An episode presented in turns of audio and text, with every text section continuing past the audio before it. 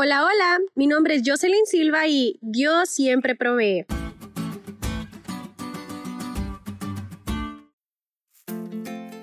Hace años conocí a una amiga que junto a su familia habían llegado a México huyendo de la delincuencia y de las situaciones difíciles de su país natal.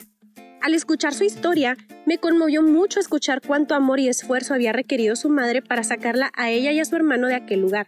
Y aunque en lo profundo mi amiga sabía que eso había sido lo mejor y que solo reflejaba el gran amor de su mamá por ella, constantemente le escuchaba quejarse del duro camino que habían recorrido y de cuánto habían batallado para llegar hasta aquí. Al igual que el pueblo de Israel, mi amiga comenzaba a cansarse de lo que para ella representaba un desierto en su vida. Y creo que es hasta cierto punto normal que nuestra estabilidad espiritual se vea afectada cuando nos enfrentamos a circunstancias nuevas que nos exigen cambiar nuestra manera de vivir y pensar.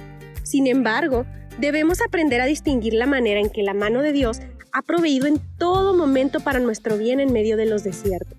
Jehová había provisto durante años para los israelitas una nube que les aseguraba su presencia en medio del tabernáculo y una columna de fuego que los alumbraba y les brindaba el calor en la noche.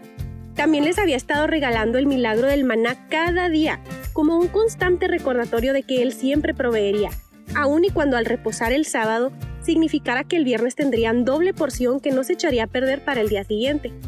Todo lo que debían hacer era obedecer y confiar.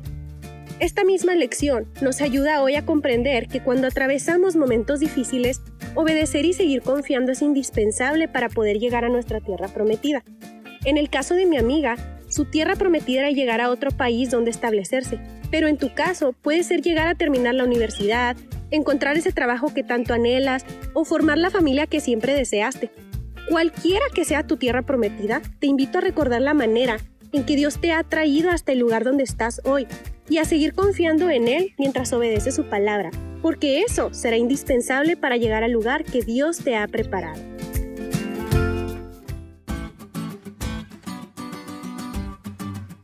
¿Te diste cuenta lo cool que estuvo la lección?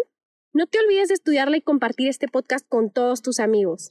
Es todo por hoy, pero mañana tendremos otra oportunidad para estudiar juntos.